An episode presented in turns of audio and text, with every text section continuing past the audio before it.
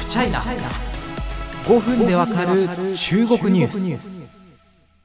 無経験で高収入。ビザ申請も代わりに行えますし飛行機代もただ空港まで迎えに行きますよ。英語スキルいらないいらない。PC のタイピングができれば OK いや、いい仕事ですよね。こんな求人あったら私もね、クリックしちゃうかもしれない。そして大変なことになるかもしれないと。まあ、そんな話なんですね。えー、まあ、結構ですね、え台湾や香港、まあ、他にシンガポールとかですね、え中華圏を揺るがすニュースについて、えー、今日はご紹介したいと思います。甘い言葉でカンボジアやタイなどの東南アジアの国々に誘い寄せられ、詐欺行為への加担を強要されるといった被害が台湾や香港などで相次いでいます。台湾や香港などはですねこうした、まあ、特にカンボジアとかにですね捕らえられたままの人たちを救助する作戦を展開していますが政治的な要因もあって難しいようです。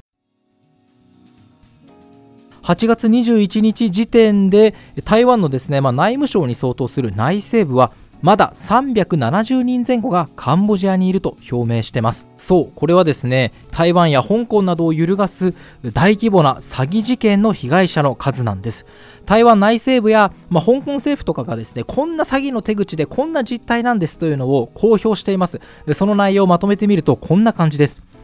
まずネット上に海外で働きませんか？みたいなですね趣旨の広告が掲載されています。え見ると英語力とか特別な経験一切必要なくしかも高収入だというんですね。これはいいわ春が来たわみたいな感じでですね、こう、興味を持って連絡すると、えー、さらにですね、ビザ申請とか、えー、住む場所 OKOK、こっちやっとくみたいな。飛行機代あ、大丈夫大丈夫、出しとく出しとくみたいな感じで、もうバラ色のようなですね、素晴らしい待遇なわけです。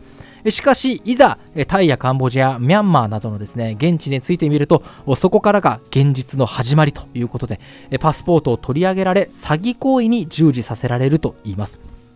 どんな詐欺なのか、台湾内政部がですね、台湾の方があった被害の事例を紹介しています。まず、詐欺の手法を徹底的に教え込まれます。そして、まあ、自分のですねこうスマホに入ってる連絡帳とかに片っ端にですよ。怪しまれないように、まあ、地元の台湾なまりで電話したりとかメッセージを送ったりして、まあ、友人とか知り合いをですね東南アジアに誘い寄せるわけですよ。いや俺こっちに来たんだけどもう食事とかも全部 OK だし収入もめっちゃいいからマジお前も来いってみたいなことをまああの強要されるわけですね。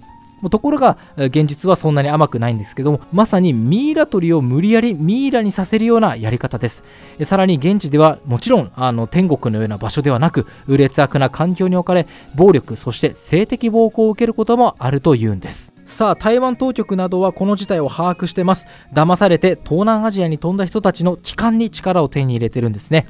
台湾メディアによると21日までに台湾へ戻った被害者72人に上ります。同時に人身売買に携わった詐欺グループの捜査も展開していてこれまでに75人を逮捕。その他にも騙された人が空港で出発しようとするのを合計29人。いやちょっとそれ下げたから待って待ってということで止めました。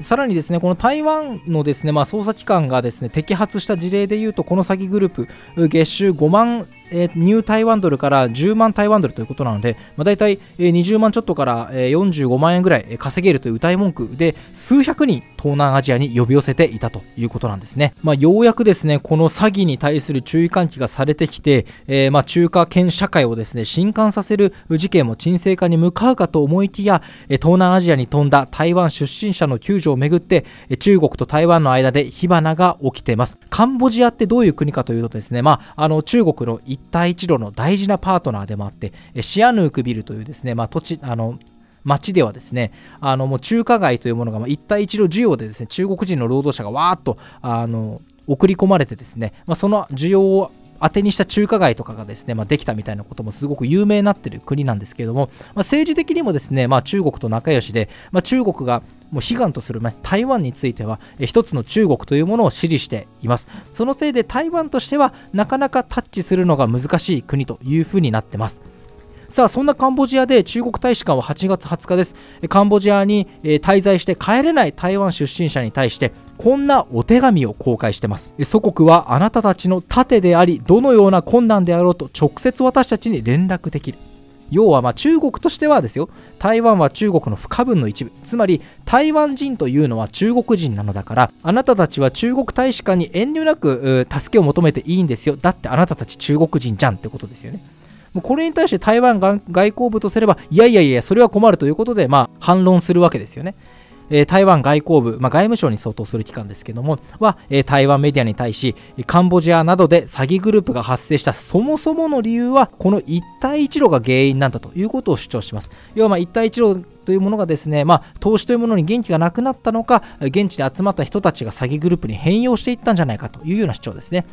え自分たちで火をつけておきながら一方で助けるなどと叫んでも一帯一路の失敗は隠せず台湾の人々の中国政府への反感を増加させるだけだ、まあ、このように反論しているわけです。まあ、一帯一路その後どうなったのかみたいなところはですね私も非常に気になっております、えー、ちょっと時間はかかるかもしれませんがあの、まあ、国境をですね自由にまたげるようになった暁にはですね、まあ、まさにカンボジアのシアニシアヌークビルなんてですねあの象徴中の象徴だと思うんですけれどもいろんなところに行って一帯一路の、まあ、残したものあるいは残さなかったものあるいは負の意味で残したようなものというのを見ていきたいと思います、まあ、あのもちろんそういうのはどこまでやるのかっていう問題はあるんですけど、ね、さっき言ったようにカンボジアシアヌクビル中華街ができましたっていうのは別にその美味しい中華料理が食べられるというだけじゃないですよね。あの裏カジノだったりですね、まあ、あの児童労働等の可能性がアメリカ政府は指摘しているわけです。そういったものもですね、まあ、どこまで迫れるかは別として自分の目で確かめるのも自分の仕事だなというふうに思ってます。